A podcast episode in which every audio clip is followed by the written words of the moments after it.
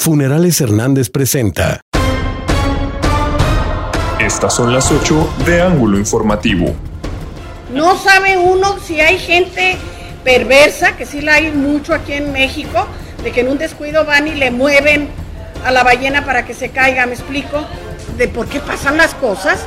Pues a veces pasan, porque no habían pasado antes. Indignación en redes sociales de diferentes sectores de la ciudadanía duranguense por las declaraciones de la senadora Margarita Valdés sobre la tragedia en la línea 12 del metro de la Ciudad de México. Coloca a Durango como tendencia nacional. 60 suicidios en el estado en el año. Una mujer se quitó la vida en la colonia Jalisco y un hombre se dio un balazo en la cabeza en calle Mascareñas, ambos en la capital estatal impacta grandemente al sector restaurantero el aumento a los precios de la gasolina y el gas, lamentó Miguel Camacho, presidente de Canirac.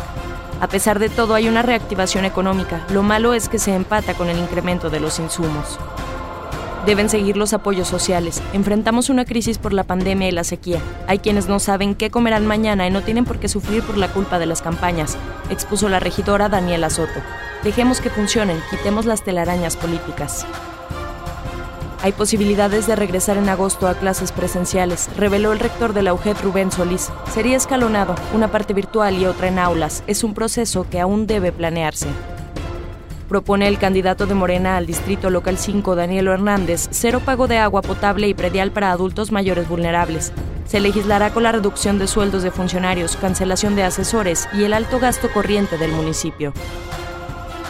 Se han registrado 4.200 jóvenes para el Ceneval en la. En el transcurso del día podría aumentar la cifra, reveló Julio Gerardo Lozoya, secretario general de la universidad.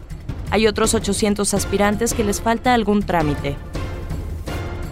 Envió el gobierno federal una nota diplomática a la Embajada de Estados Unidos para aclarar un supuesto financiamiento desde el 2018 al grupo Mexicanos contra la Corrupción, reveló el presidente Andrés Manuel López Obrador. Corleone Pisa presentó